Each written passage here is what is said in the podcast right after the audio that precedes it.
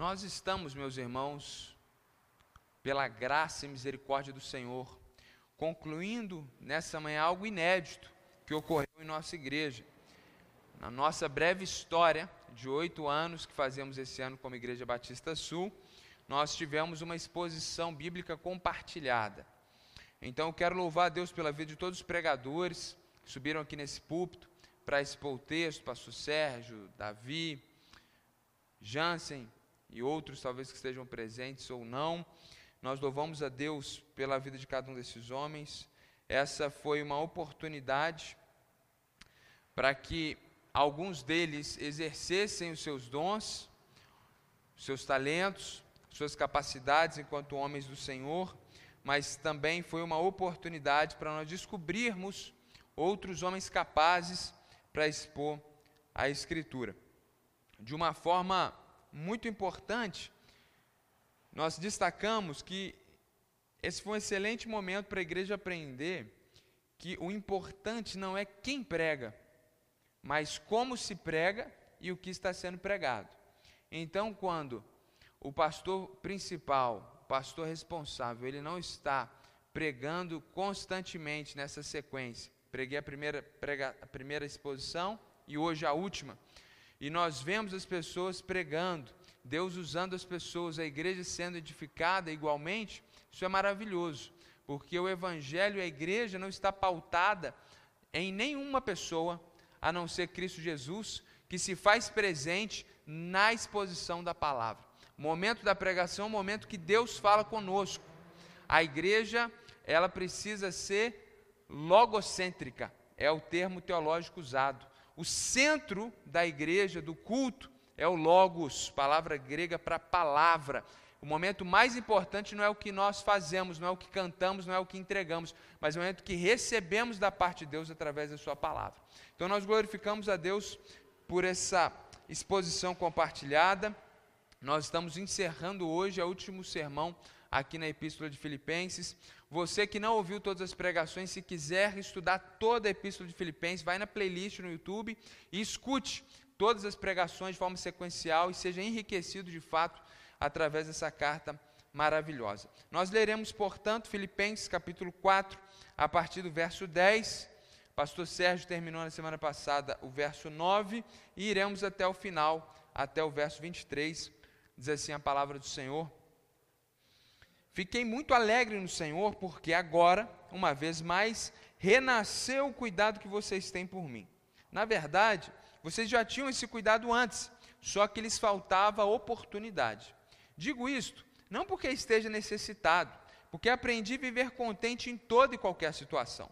Sei o que é passar necessidade e sei também o que é ter em abundância. Aprendi o segredo de toda e qualquer circunstância tanto de estar alimentado como de ter fome, tanto de ter em abundância como de passar necessidade. Tudo posso naquele que me fortalece. No entanto, vocês fizeram bem associando-se comigo nas aflições. E como vocês, filipenses, sabem muito bem, no início da pregação do Evangelho, quando parti da Macedônia, nenhuma igreja se associou comigo nessa questão de dar e receber, exceto vocês somente. Porque até quando eu estava em Tessalônica, por mais de uma vez vocês mandaram bastante para as minhas necessidades.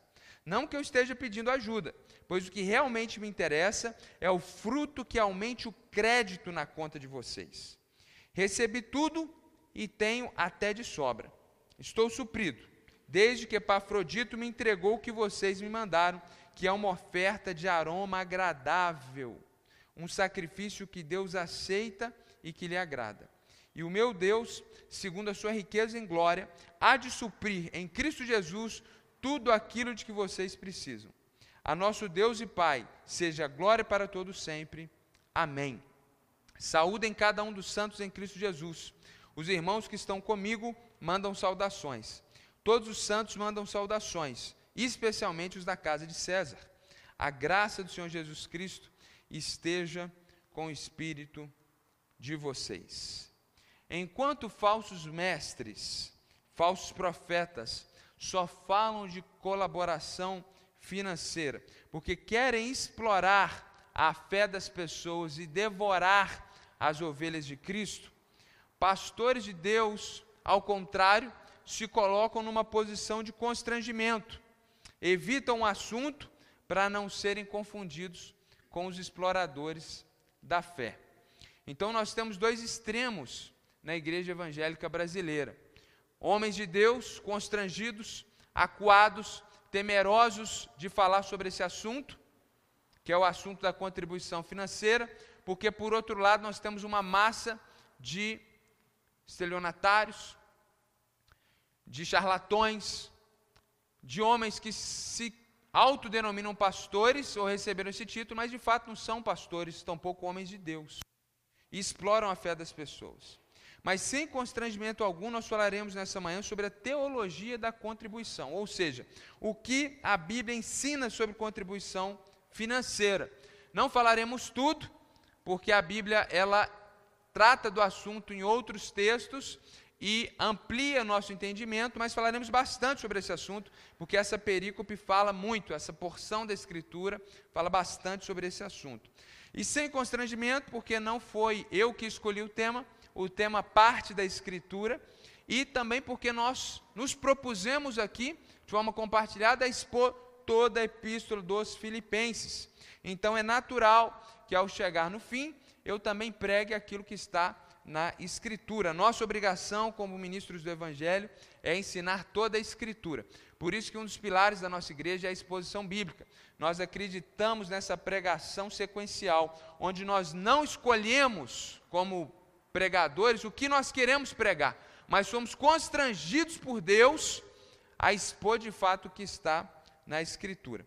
Então eu quero de uma forma breve, dinâmica, reler esse texto com você, trazendo algumas contribuições, algumas explicações, antes que a gente possa aprofundar no texto. O apóstolo Paulo começa no verso 10 dizendo que ficou muito, muito alegre no Senhor, porque agora, uma vez mais, renasceu o cuidado que vocês têm por mim. O apóstolo Paulo estava preso em Roma.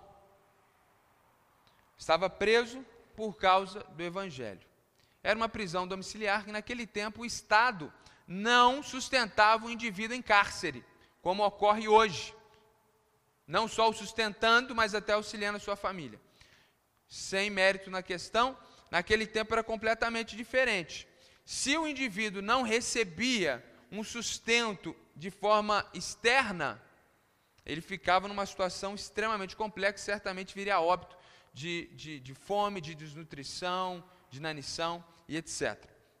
Então, o apóstolo Paulo estava preso em Roma, e a igreja que se encontrava na cidade de Filipos, uma cidade que estaria hoje é, ali na Macedônia, uma, cida, uma, uma cidade que teve a igreja plantada pelo próprio apóstolo Paulo, como já foi falado aqui na sequência das pregações diversas vezes. Interessantemente, foi a primeira igreja que Paulo planta em solo europeu. Não sabemos nem podemos precisar se é a primeira igreja de Cristo plantada na Europa, mas a primeira que Paulo plantou no mundo europeu foi a igreja que se encontrava em Filipos. E essa igreja, plantada por Paulo, sabendo da sua prisão em Roma, envia uma quantia em dinheiro, uma oferta um donativo, mas a expressão que eu prefiro é sustento financeiro. Ele envia, ela envia esse sustento através de um irmão, de um homem da igreja chamado Epafrodito. E Paulo então ele está expressando aqui no verso 10 que ele ficou muito alegre no Senhor. Ele se alegrou, ele glorificou a Deus, ele deu ações de graças, ele bendizeu o nome do Senhor, por causa dessa oferta que ele recebeu. Inclusive, na carta, nós vemos que ele inicia relatando a sua situação, depois ele traz encorajamento, instruções, ensinamentos e deixa para o final, para essa parte aqui da carta, para fazer o grande agradecimento da oferta que ele recebeu. Então o irmão Epafrodito chega até Roma e traz para Paulo esse recurso e ele diz então que renasceu o cuidado que vocês têm por mim. Ou seja, em outros momentos a igreja dos Filipenses já tinha colaborado financeiramente e cuidado das necessidades do apóstolo Paulo. E agora ela está fazendo isso mais uma vez. No versículo adiante no, no, versículo, inclusive, ele deixa isso claro. Na verdade, vocês tinham esse cuidado antes. Paulo não quer parecer rude, grosseiro e nem passar uma má impressão de quando ele diz: ah, renasceu o cuidado que vocês têm por mim, como se ele estivesse cobrando a igreja. Então, para deixar claro que não, há, não é esse o seu intuito, ele diz: Eu sei que lhes faltava oportunidade, ou seja, ele estava certo e ele quer transparecer isso para a igreja de Filipos, que ele sabia do cuidado, do amor que aquela igreja tinha para com ele. E só não tinham enviado recursos anteriormente porque faltava oportunidade. Meus irmãos, para além de uma questão de capacidade financeira da igreja, nós precisamos entender que o mundo naquele período era muito diferente do nosso. Então, até chegar em Filipos a notícia de que Paulo estava preso em Roma, Deus sabe quanto tempo levou. E até que esses irmãos se mobilizassem, escolhessem alguém e enviassem esse recurso, então nós estamos falando de um homem que sai da Macedônia e vai até Roma. Você tem aí um mapa na sua cabeça, né? você tem ali a Península Itálica, ali nós temos a Grécia, então, inclusive, se ele foi andando, se ele foi de forma terrestre, a cavalo, algum meio terrestre, ele levou muito tempo, possivelmente ele usou o meio marítimo, o que trazia dificuldades, nós não tínhamos embarcações como temos hoje, então, por isso houve essa dificuldade natural dentro daquele contexto. E aí, no verso 11, ele vai fazer uma ressalva, ele vai abrir um parênteses, ele vai dizer o seguinte: Eu não estou dizendo isso, eu não estou dizendo que eu glorifico a Deus pelo cuidado financeiro financeiro de vocês para comigo, porque eu estava necessitado. Certamente, irmãos, ele estava em necessidade financeira, ele estava preso, ele não conseguia trabalhar, e ele estava com necessidade financeira. Por isso que ele está agradecendo, inclusive. Quando ele fala que não que eu esteja necessitado, o que ele está dizendo é: não que eu estava com um coração aflito, preocupado, desesperado, revoltado para que vocês enviassem a oferta, porque afinal de contas, eu que plantei essa igreja, eu sou digno desse sustento.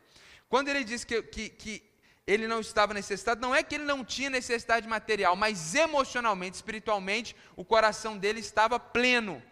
Ele não estava com aquele coração aflito e desesperado. Por quê? Ele aprendeu a viver contente em toda e qualquer situação. E para que fique claro do que ele está falando, ele diz: Eu sei o que é passar necessidade, como ele estava preso em necessidade, e sei também o que é ter em abundância. Houve momentos de ofertas generosas, de um sustento pleno e completo, e ele ter em abundância, a ponto de suprir suas necessidades e poder abençoar outras pessoas. Aprendi o segredo de toda e qualquer circunstância, tanto de estar alimentado como de ter fome.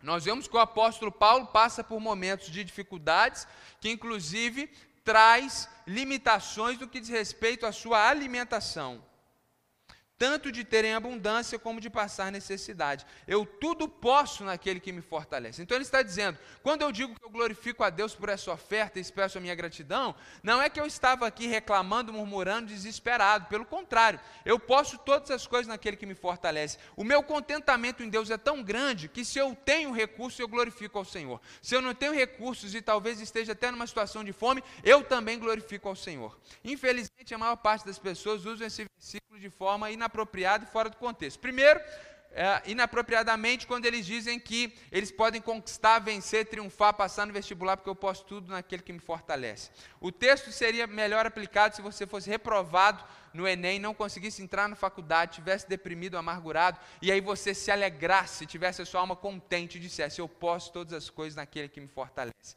É um versículo que nós usamos quando estamos em tragédia e não quando estamos no alto dos montes soltando fogos de artifícios. Então, Outra forma que as pessoas usam de forma equivocada esse versículo é que eles destacam esse texto e tratam ele de uma forma fora do seu contexto. Vemos que isso é apenas um parênteses dentro de um raciocínio maior do apóstolo Paulo. Então, depois de fazer essa ressalva, depois de fazer esses parênteses, ele vai prosseguir, retomando o que ele havia estava dizendo. No entanto, vocês fizeram bem associando-se comigo nas minhas aflições. Eu estou contente em Deus o Espírito Santo supre a minha alma e meu espírito, independente da minha condição material, mas vocês fazem bem quando vocês enviam a oferta. E no verso 15, ele vai trazer outro parênteses, no verso 16 e 15, relembrando esse histórico relacional nessa relação de dar e receber entre a igreja de Filipos e o apóstolo Paulo. E como vocês, filipenses, sabem muito bem, no início da pregação do evangelho, Não quando Paulo começou efetivamente, mas certamente quando ele começou ali na cidade de Filipos e na região da Macedônia. Quando parti da, da, Macedônia, nenhuma igreja se associou comigo nessa questão de dar e receber, ou seja, nenhuma igreja contribuía financeiramente para o meu sustento, exceto você. Você imagina isso? Um homem que plantou algumas igrejas e nenhuma delas estava envolvida nessa relação de investir no ministério do apóstolo Paulo e contribuir para o seu sustento, exceto a igreja de Filipos. Porque até quando eu estava em Tessalônica, ou seja, até quando eu estava na Macedônia ainda, porque no verso 15 ele diz: Quando eu saí da Macedônia, quando eu entrei e avancei para a Europa, só vocês permaneceram. Mas ainda ele diz agora: Até quando eu estava na Macedônia, eu saí de Filipos e fui para uma cidade ao lado, que é Tessalônica, por mais de uma vez vocês mandaram bastante para as minhas necessidades. Verso, ele fecha o parênteses, re, re, relembrando, rememorando esse histórico de relacionamento da, da igreja para com ele. E no verso 17 ele avança: Não que eu esteja pedindo ajuda que ele já disse lá atrás, ele quer deixar isso muito claro.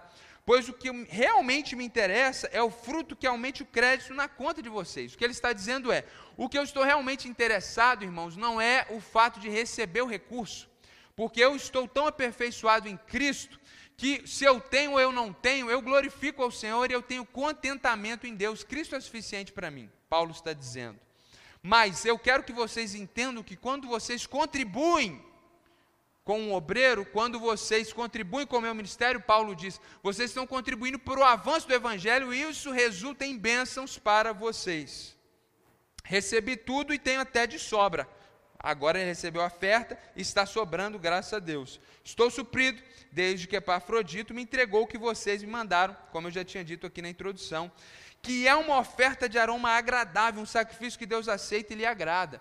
Então, enquanto a igreja está na terra, contribuindo com o ministro do Evangelho, espiritualmente, isso é uma oferta, glorifica o nome de Deus. E o meu Deus, ele termina o verso 19, segundo a sua riqueza em glória, há de suprir em Cristo Jesus tudo aquilo que vocês precisam. Aqui é uma promessa de Deus de suprimento de todas as necessidades para aquela igreja que liberalmente contribuía com o apóstolo Paulo. Ele termina no verso 20 glorificando a Deus, o nosso Pai seja a glória para todos sempre. E no verso 21, ele manda um abraço para todos os santos, ou seja, para todos os crentes em Cristo Jesus que foram santificados pelo sangue do Cordeiro. Ele diz que os irmãos, a, a, igreja que estava com Paulo em Roma, está também mandando um abraço para a igreja dos Filipenses.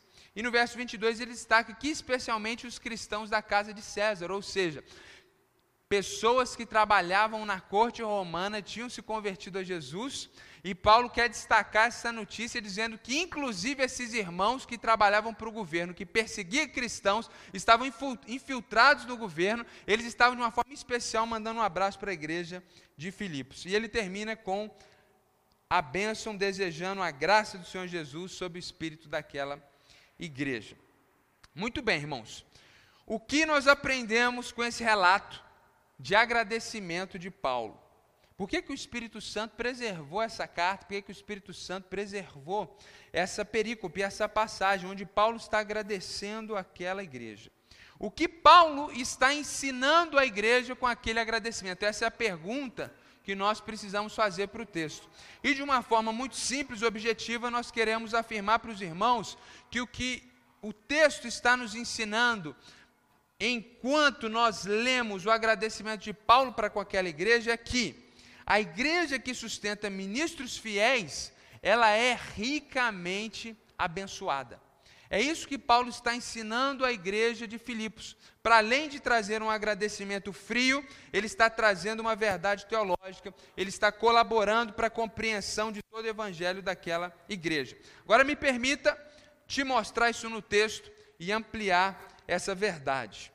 No verso 10 ficou claro para nós que aquela igreja, ela sempre sustentava o apóstolo Paulo. Não sabemos e possivelmente, muito provavelmente, sustentava também outros obreiros, seus obreiros locais, talvez outros missionários, talvez outros apóstolos, mas fica evidente no texto, no verso 10, que eles tinham esse cuidado, esse sustento, esse envio de recursos para o apóstolo Paulo.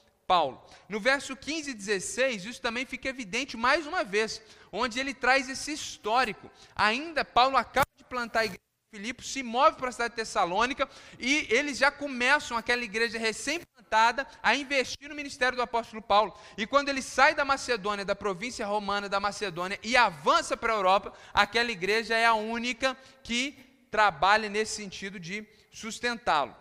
Então, quando nós dizemos que a igreja que sustenta ministros, ela, é, ela vai ser abençoada, nós precisamos entender que essa igreja dos filipenses, ela era essa igreja que sustentava os seus obreiros, que sustentava obreiros. Nós sabemos que o apóstolo Paulo, ele era um missionário. E as pessoas, de uma forma muito simplória, acham Paulo era fazedor de tenda de tempo integral, e não é verdade. O que nós vemos quando estamos no Novo Testamento é que o apóstolo Paulo, ele, quando não tinha ninguém investindo no seu ministério, ele trabalhava durante a semana e investiu sábado, sobretudo, para instruir nas sinagogas os judeus e evangelizá-los, e aos domingos estava se reunindo com as igrejas para edificá-la. E durante a semana trabalhava. Tão logo os recursos chegavam, ele abandonava o seu serviço de fazedor de tendas, era o seu ofício, e se dedicava todos os dias da semana para o ofício do ministério de plantação e pastoreio da igreja. Inclusive, nós temos aqui nesse texto indício de que diversas vezes a igreja dos Filipenses enviaram recursos, mostrando que até aqui só a igreja de Filipos fazia, mas depois vemos no avançar que outras igrejas também contribuíam. Então, essa ideia de que Paulo era fazedor de entenda precisa ser entendida à luz de todo o contexto neotestamentário. Ou seja, se um obreiro não tem sustento, ele não vai roubar, ele não vai abandonar o ministério, ele vai trabalhar para adquirir o sustento e servir dentro das suas possibilidades. Mas uma vez que o recurso chega, esse Paulo, apóstolo, ele se dedica exclusivamente ao trabalho. E ele tinha um método. Ele colhia ofertas e sustentos de outras igrejas, para que a igreja que estava sendo plantada não acusasse de ser mais um religioso mercenário que havia aos montes no primeiro século, que ensinavam algo, religião, filosofia, etc., e colhiam dinheiro das pessoas.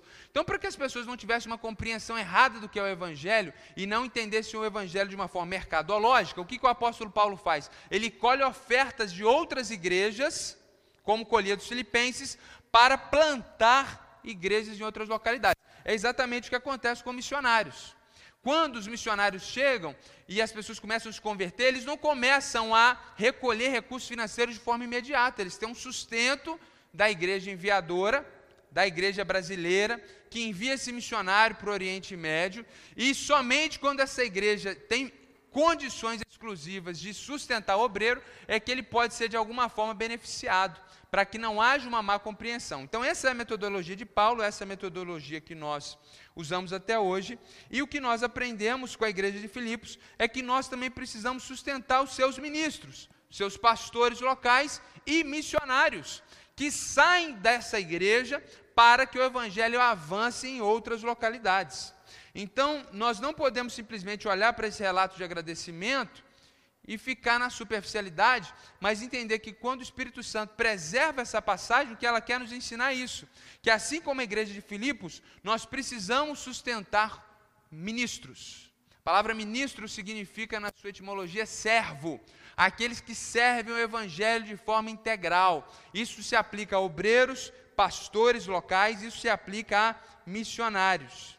Inclusive em 1 Coríntios capítulo 9, verso 11, nós temos ali uma citação que aponta que a principal responsabilidade financeira da igreja deve ser para o sustento de pastores locais e de missionários, porque eles são aqueles que estão investindo espiritualmente questões eternas na sua vida, dedicando exclusivamente para o seu crescimento espiritual, e é completamente natural que você compartilhe com ele aquilo que é o mínimo, aquilo que não é nada, aquilo que vai ser consumido pelo fogo, que é a questão material. Então o apóstolo Paulo, nesse versículo, ele faz essa pergunta retórica para que não seja muito ofensivo para com a igreja de Corinto, que tinha dificuldade de entender essa questão. Então, o que nós vemos, meus irmãos, é que quando olhamos para toda a escritura, a ação social que muitas vezes é enfatizada em nossos dias, ela era minoritária dentro da ação da igreja neotestamentária. Algumas igrejas acham que os recursos da igreja têm que ser usados para construir casas para pessoas que não têm casa, para fazer hospital. Isso aqui não é ONG. O dinheiro de missões é para fazer obra social no Oriente Médio. Missões não é ONG. Há espaço para trabalho social no Novo Testamento? Há pouco, mas há. Por quê? Justamente as pessoas precisam entender que o Evangelho não é tirar você da pobreza. O Evangelho é poder de Deus para a salvação de todo aquele que crê. Inclusive, a gente pregou isso aqui há dois anos atrás, em, em Efésios, deixando muito claro como que na igreja de Éfeso, para você receber uma cesta básica, era terrível, difícil. Eu acho que nenhum membro da igreja aqui poderia receber uma cesta básica na igreja de Éfeso. É uma lista severa. Severa. Então não, não estamos aqui nos isentando da nossa contribuição nesse sentido, mas eu quero que a igreja compreenda isso: que o foco principal das responsabilidades financeiras da igreja precisa ser com missionários e com seus pastores. Depois nós ajustamos recursos para outras coisas. Porque são os missionários que vão plantar outras igrejas e mudar esse quadro que nós vimos aqui. Ao passo que esse é o mandamento de Deus, que nós evangelizamos as nações, evangelizemos as nações. E é esse recurso que sustenta obreiros, para que obreiros se dediquem integralmente e possam fazer o seu serviço de uma forma integral e assim ser bem-sucedido e você ser abençoado. Jesus, inclusive, foi sustentado em seu ministério. Lucas capítulo 8, de 1 a 3, nós vemos isso. Jesus foi sustentado por um grupo de mulheres ricas. Não só ele, mas os seus apóstolos. Inclusive, entre eles havia um tesoureiro, porque havia recursos que circulavam. E eles davam questões para pobres, faziam obra social, sim, mas primeiramente os recursos eram para o sustento do Senhor. Então, de forma prática, como que nós podemos, como igreja dos Filipenses, sustentar obreiros?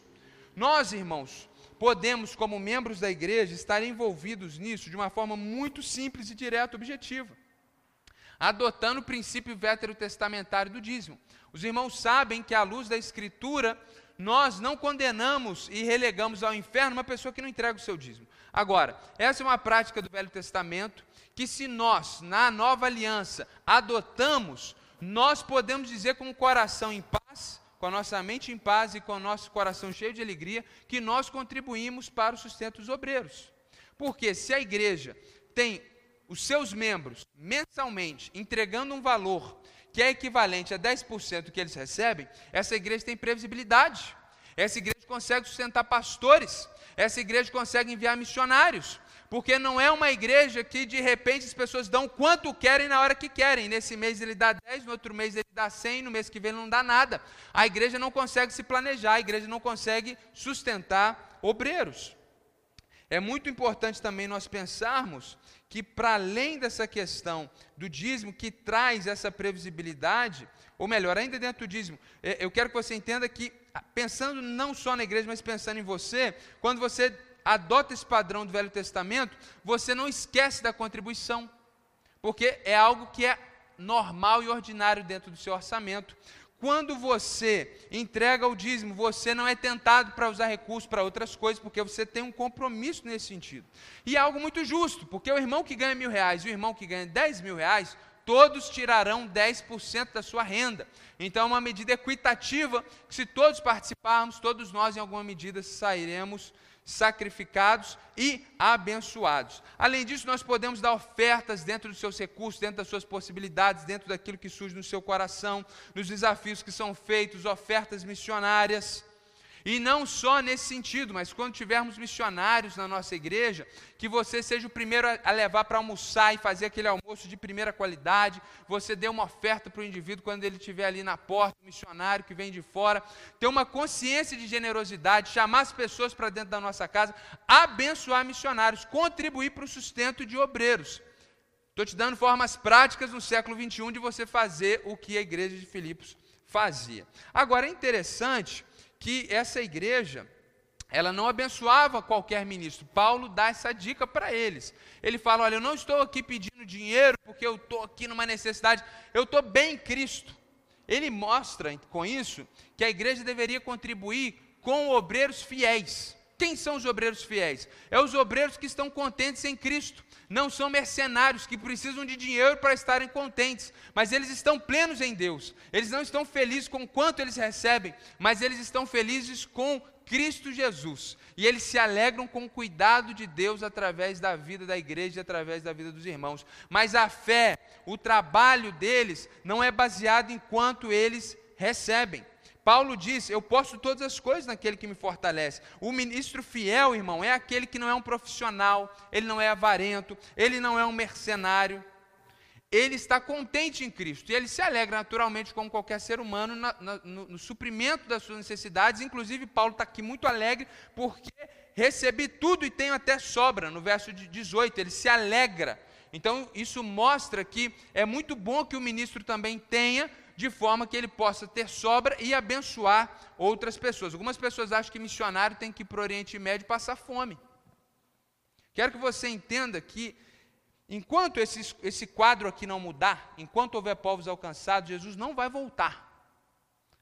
Você, seus filhos, seus netos vão ser devorados pelo diabo e pelo anticristo. Porque não existe, eu vou falar claramente, essa ideia de que a gente vai ser arrebatado antes do diabo assumir o negócio. Não tem isso na Bíblia. É, isso aí, irmãos, não tem na Bíblia, desculpa a sinceridade, mas isso me irrita. As pessoas vivem de uma forma leviana porque eles acreditam que daqui a pouco eles vão subir para o céu, o avião vai cair porque o piloto era crente e, e pronto. O mundo que se exploda, você vai explodir junto.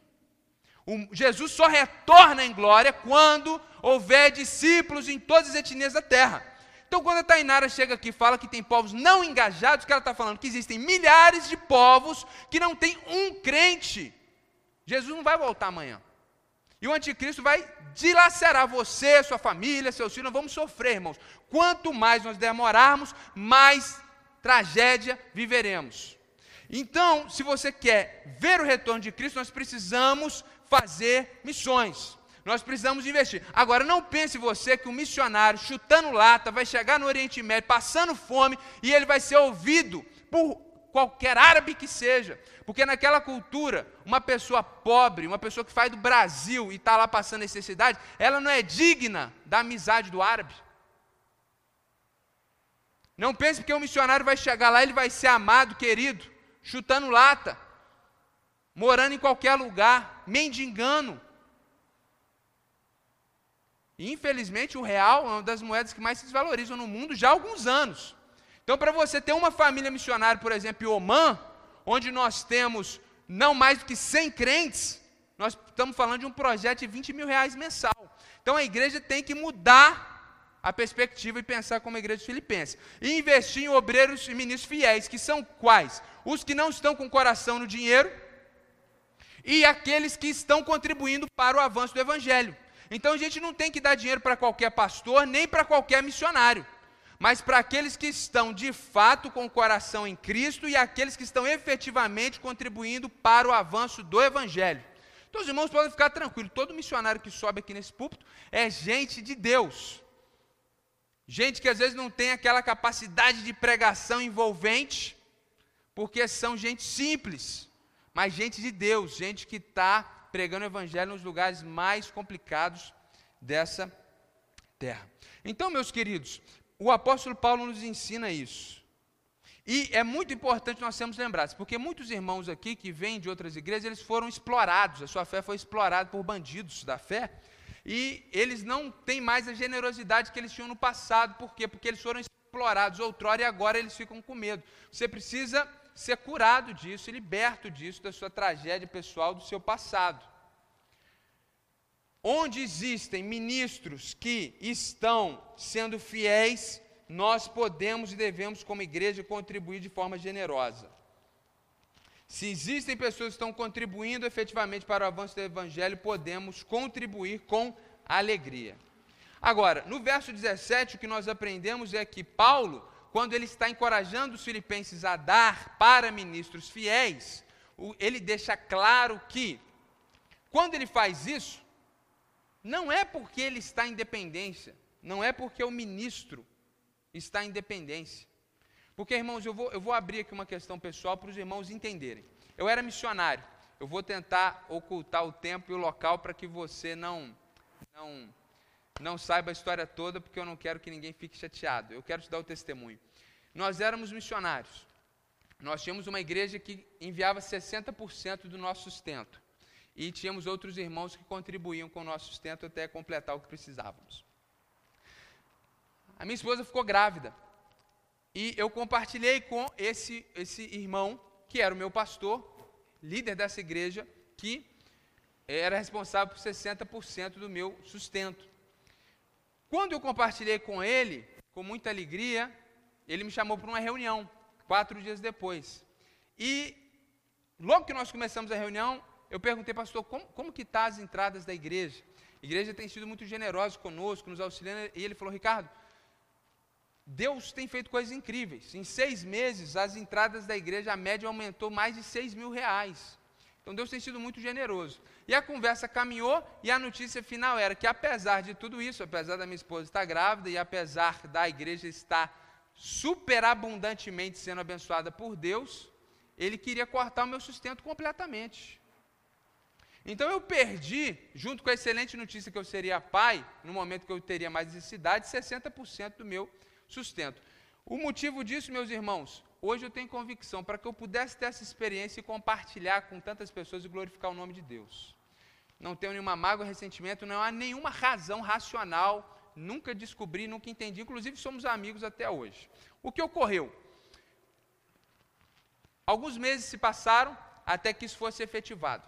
No mesmo dia, na mesma hora, sete e meia da noite, que aquela igreja se reuniu e decretou o corte do sustento missionário, eu estava a 1.500 quilômetros de distância, numa outra reunião, no mesmo horário, com uma outra igreja, que estava me convidando para pregar ocasionalmente na igreja, me sustentar com mais do que o que aquela igreja me dava. A igreja que eu ajudei a edificar, a igreja que só através do, do, meu ministério, em um ano, nós batizamos 60 jovens adolescentes, e ela faz isso conosco, mas uma igreja que não me conhece, que eu tinha ido uma vez, sem eu contar a minha história, eles não sabiam de nada, eles viram a vocação de Deus e começaram a investir mais do que a minha igreja que me conhecia me dava, e eu estava orando, pedindo a Deus, inclusive, um, um, uma bênção ali, porque eu ia ser pai, eu não tinha carro, nunca tinha tido carro, e no final da reunião os irmãos falaram para mim, aquela diretoria, pastor, aliás, nós temos um carro aqui da igreja parado,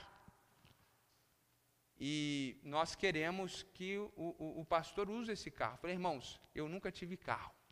Eu não vou ter dinheiro nem para gasolina. Falei, mas a gasolina é 100% por nossa conta. Eu falei, irmãos, e se eu bater o carro? O carro tem seguro, pastor. E a manutenção é por nossa conta. Eu falei, então eu aceito essa benção.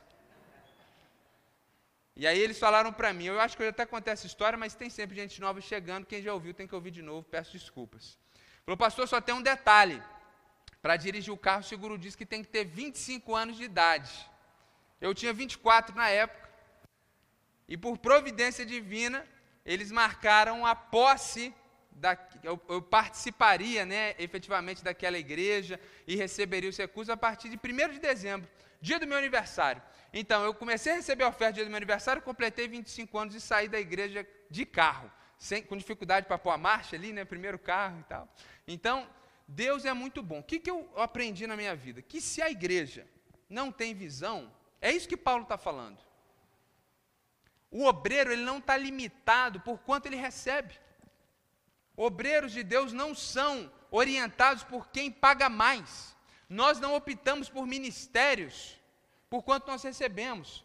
Na nossa jornada missionária, nós tivemos em 10 anos de casados, 10 residências. E nós abrimos mão de tudo que tínhamos dez vezes. Então nós não somos orientados por quanto nós recebemos, por quanto nós ganhamos. Por diversas vezes deixamos de ganhar um valor para ganhar três vezes menos. É isso que Paulo está dizendo. Eu sei ter em abundância, eu também sei ter, sei ter em necessidade.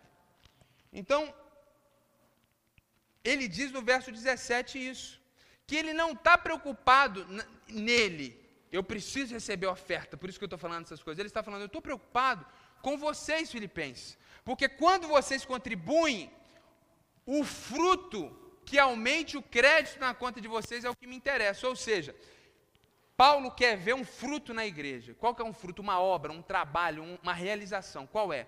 a generosidade na contribuição para o sustento de ministros fiéis. Ele quer ver isso na igreja de Filipos. Por quê? Porque quando a igreja de Filipos faz isso, o crédito, aqui é uma expressão contábil, Fenelon, nosso tesoureiro, é uma expressão contábil que ele usa. É como se tivesse uma conta no céu para cada igreja, e quanto mais essa igreja dá na terra para o avanço do evangelho para ministros fiéis, mais essa conta aumenta inversamente proporcional. Então perdemos materialmente e ganhamos espiritualmente. É isso que ele está ensinando. Ele está ensinando que uma igreja que contribui, que sustenta ministros fiéis, ela é ricamente abençoada. Até porque no verso 17, quando o texto fala que o que interessa é que aumente o crédito. É interessante que outras traduções até trazem a palavra superabunde, porque a ideia não é aumentar no ritmo da poupança. A ideia é aumentar de verdade. Deus, Deus ele vai retribuir isso com generosidade e com graça. Bom, para a gente concluir, o apóstolo Paulo, ao longo do texto, ele mostra que essa bênção rica que vem sobre a igreja, que sustenta ministros fiéis, ela ocorre de forma tripla. Então, uma igreja ela é triplamente abençoada, ou em três instâncias, em três contextos, em três situações, quando ela tem essa prática. Primeiro, no verso 14, ela diz: No entanto, vocês fizeram bem associando-se comigo nas aflições. Quando uma pessoa entrega o seu dízimo, quando uma pessoa entrega uma oferta missionária, quando você, com seu recurso, está participando do sustento de obreiros fiéis, pastores, missionários, quando você faz isso, você está associando-se no ministério daquela pessoa.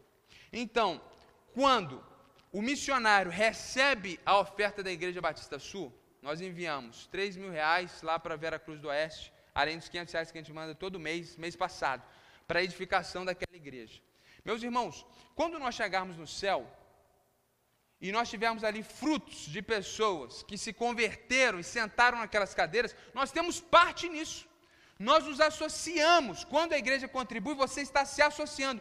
Então, muitas vezes nós ouvimos isso e é verdade. Quando você contribui como missionário, você está indo como missionário. Quando alguém é abençoado pela pregação fiel do Evangelho, porque o ministro teve tempo para se preparar, você que contribui para o sustento desse obreiro, através da sua contribuição periódica na igreja local, você tem parte nisso. É por isso que Jesus, em Mateus 10, 41, ele diz que quem dá um copo de água para uma pessoa na qualidade de profeta, ela tem galardão de profeta. Então, quando alguém diz, pastor, que palavra abençoada, que palavra tremenda, você que contribui para que a gente possa ser integral, você tem parte nisso. Quando o missionário ganha almas para Cristo, nós que contribuímos e auxiliamos, nós estamos associados, nós temos parte nisso. E essa é a primeira bênção rica que vem sobre nós. Porque na eternidade, quando o Senhor distribuir os galardões, nós teremos parte em algumas questões investimentos que fizemos que nem nós nem sabemos nós nem sabemos. Mas quando nós estamos investindo, muitas vezes o missionário não traz todo o relato, muitas vezes você não vê tudo o que está acontecendo, mas na eternidade nós veremos. Então, essa é a primeira bênção rica que vem sobre a igreja o privilégio de, através da sua contribuição, você ser participante da linha de frente do ministério e do avanço do Evangelho. Então, quando você estiver contribuindo, não faça isso como Paulo diz, por necessidade, porque você ficou constrangido. É melhor que você não dê. Faça isso, eu estou sendo parte do avanço do Evangelho. E aí você dá isso abençoado, cheio de alegria. A segunda bênção está no verso 18 recebi tudo e tenho até de sobra. Estou suprido, desde que Epafrodito me entregou o que vocês mandaram. Então Paulo recebeu o que? Dinheiro, que Epafrodito trouxe. Só que espiritualmente isso é uma oferta de aroma agradável, um sacrifício que Deus aceita e lhe agrada. Aqui, o Antigo Testamento tem vários tipos de oferta. Não é oferta do tipo sacrificial para remissão de pecado. É oferta de sacrifício de gratidão. Havia no Antigo Testamento ofertas que você fazia para ter pecado perdoado, não se aplica aqui, porque Jesus é o único e perfeito sacrifício. Mas havia ofertas que eram feitas no Antigo Testamento, que eram ofertas de gratidão, geralmente de cereais sem sangue. Então, quando você entrega o seu dízimo, quando você entrega uma oferta missionária, quando você participa do sustento financeiro dos ministros fiéis, humanamente, você está fazendo uma doação financeira. A título contábil, que está acontecendo. Espiritualmente, no entanto, você está fazendo um sacrifício a Deus, porque sim, irmãos, quando você entrega o seu dízimo, quando você oferta, isso é em alguma medida sacrificial. Mas é algo que agrada o coração de Deus. Deus ele se alegra. Deus ele fica agradado. E em todos nós, em alguma instância, nós estamos preocupados com a nossa aposentadoria, nós estamos preocupados com o, o, as nossas férias, com o nosso descanso, e tudo isso é legítimo, se a sua fonte de renda é legal e legítima. O que não é legítimo é que nós, muitas vezes, priorizamos a nossa questão pessoal e não priorizamos o reino de Deus. Precisamos fazer tudo de forma que Deus seja agradado e não nos esqueçamos disso. E essa é a segunda bênção. Quando nós contribuímos financeiramente, quando você dá uma oferta para a compra do computador, que vai permitir que a gente tenha uma transmissão digna, porque antes não era digna, a transmissão caía, a pessoa estava em casa, o negócio estragava tudo. A pessoa estava lá para ouvir o evangelho, deprimido, querendo uma palavra e acabava no meio. Então hoje nós temos um computador de quando você dá uma oferta para o computador, humanamente você deu uma doação para o computador. Espiritualmente, você possibilitou que o evangelho chegue a milhares de pessoas, irmãos. Nossos vídeos no YouTube, as pregações, têm milhares de acessos. Pessoas que chegam em alguns vídeos nossos e a gente nem sabe onde essas pessoas estão. Então você está sendo participante disso, você está sendo participante disso, e isso agrada o coração de Deus. Então, quando você sustentar financeiramente a obra de Deus, tenha também esse sentimento, essa tranquilidade e se sinta abençoado, porque Deus ele está se agradando de você. Está fazendo algo e Deus está feliz com isso. Deus se agrada disso, nós vemos isso no verso 18. E a última bênção, verso 19. O meu Deus, segundo a sua riqueza em glória, há de suprir em Cristo Jesus tudo aquilo de que vocês precisam. Aqui é uma promessa de que Cristo há de suprir todas as nossas necessidades quando nós contribuímos para o sustento de ministros fiéis. O que, que isso significa, irmãos? Que Deus, ou Ele vai efetivamente te prosperar, fazer com que as coisas dê certo no seu trabalho, que você seja promovido, que você tenha a sua empresa indo bem, Ele, ele faz isso, e ele, ele supre as suas necessidades de forma numa intervenção no campo material, e nós temos visto isso aos montes, irmãos. É porque nós não exploramos a fé das pessoas. Então você não vai ver aqui todo domingo alguém dando testemunho como que melhorou de vida, como que Deus tem abençoado seus negócios. A gente não vai ficar explorando a fé de ninguém aqui. Mas o que nós vemos na vida dos irmãos é isso, como que Deus abre portas de emprego. Nós vemos na, na pandemia, irmãos, a gente fica até constrangido de falar isso.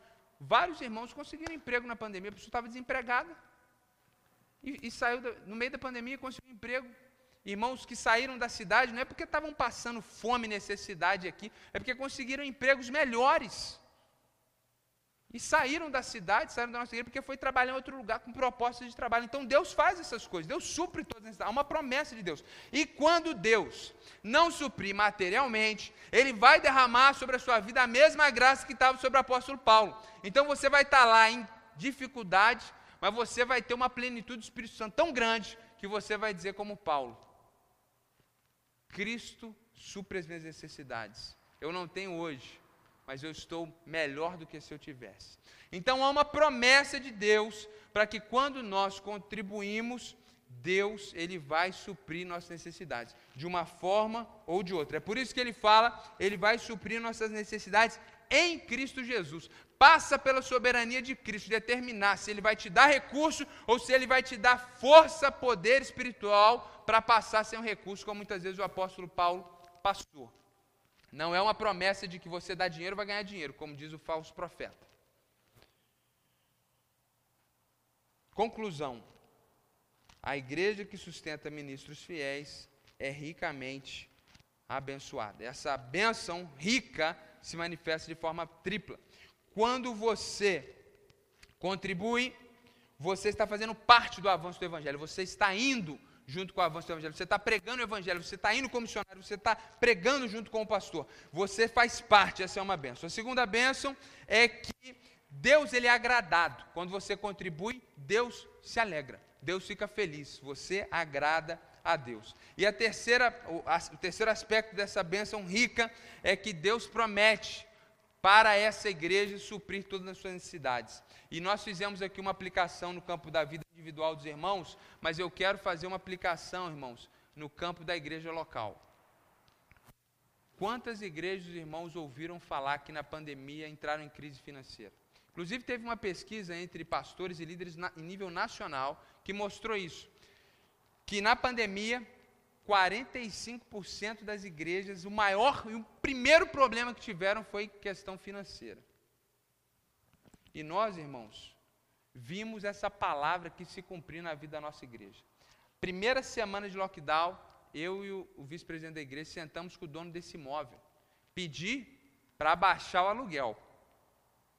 E ele falou: vamos fazer o seguinte, me paguem agora, daqui uma semana o aluguel cheio, daqui um mês a gente conversa. Eu nunca mais o procurei. Porque desde que a pandemia começou, as nossas entradas subiram. Me pergunta como? Matematicamente isso funciona? Não funciona. Mas isso é o que? É o cumprimento da palavra de Deus. Que Deus vai suprir em Cristo Jesus todas as necessidades de uma igreja que investe em obreiros fiéis. Nesse período todo de pandemia, a igreja não deixou de sustentar seus obreiros locais, éramos eu e o pastor Emerson, agora somente eu. A igreja não deixou de enviar suas ofertas missionárias. Nós cortamos, enquanto a igreja estava fechada, a limpeza do templo porque limpar para quê se ninguém estava vindo aqui? Mas nós não cortamos as ofertas missionárias. Eu lembro que eu conversei, inclusive, com o pastor Anjo, que a gente contribui mensalmente. Falei com ele: primeiro vai cortar até do meu salário, depois o seu. Pode cortar do meu salário, o seu é o último. O seu é o último. E graças a Deus, irmãos, não precisou cortar nada. Então, isso é uma realidade, inclusive, na nossa igreja. E nós podemos, então, glorificar o nome do Senhor e bem dizer aquele que tem suprido nossas necessidades. E de forma final, eu digo para você que está aqui e professa a fé em Cristo Jesus, se você não tinha essa compreensão, abandone a idolatria financeira e seja uma pessoa que contribui para o sustento de ministros fiéis. Não fique preso a tragédias do passado, a traumas do passado, não cometa idolatria nessa área. E você que está aqui e talvez ainda não professa a fé em Cristo Jesus, isso é difícil demais para você, porque você ainda não se submeteu a Cristo Jesus, eu quero que você entenda isso, que é justamente porque as pessoas contribuem que o Evangelho chega até você. O objetivo final é a glória de Deus na proclamação do Evangelho. Todo esse sustento de obreiros fiéis é para quê? para que pessoas que não conhecem a Jesus possam conhecer a Jesus. Então o foco é justamente a sua vida que ainda não se comprometeu com Cristo. Tudo isso é para que o Evangelho chegue. Para Paulo ter condições de expor o Evangelho de forma melhor em Roma, plantar igrejas, para os nossos missionários avançarem o Evangelho, para os obreiros locais pregarem o Evangelho. A igreja que sustenta ministros fiéis é ricamente abençoada. Vamos orar, irmãos? Feche seus olhos, fique de pé, Ministério de Louvor já pode se posicionar. Nós vamos encerrar esse culto com uma canção. Senhor, muito obrigado por essa manhã, muito obrigado por esse culto, muito obrigado pela Sua palavra, muito obrigado, Deus, pela vida de cada irmão e irmã aqui. A maior parte aqui, certamente, eu creio nisso, porque nós temos visto, Senhor, os teus milagres, o Senhor tem usado a vida dessas pessoas, tem sido fiéis, tem sido generosos. Eu quero te glorificar pela vida de cada um deles, Pai. Eu sei que muitos aqui podem nessa hora se alegrar, não sentir nenhum tipo de peso, de culpa, mas ao contrário, eles podem se alegrar porque eles têm vivido essa palavra. Eu te glorifico porque o Senhor tem cumprido a promessa que o Senhor fez aqui nesse texto, e o Senhor tem suprido todas as necessidades da Igreja Batista Sul, Senhor. Nós te honramos, nós te glorificamos, nós tributamos honra e glória ao teu santo nome, e a nossa oração é que, se existe alguém que ainda não compreende essa verdade, que essa pessoa possa se converter nessa manhã a essa verdade bíblica e ser também parte e receber dessas bênçãos de estar envolvido, de ser parte do avanço do Evangelho, de agradar o teu nome através desse ato de adoração. Senhor, em nome de Jesus, dê um domingo abençoado para o teu povo, nos leve em paz para os nossos lares e, em nome de Jesus, abençoe a vida de cada um. Amém.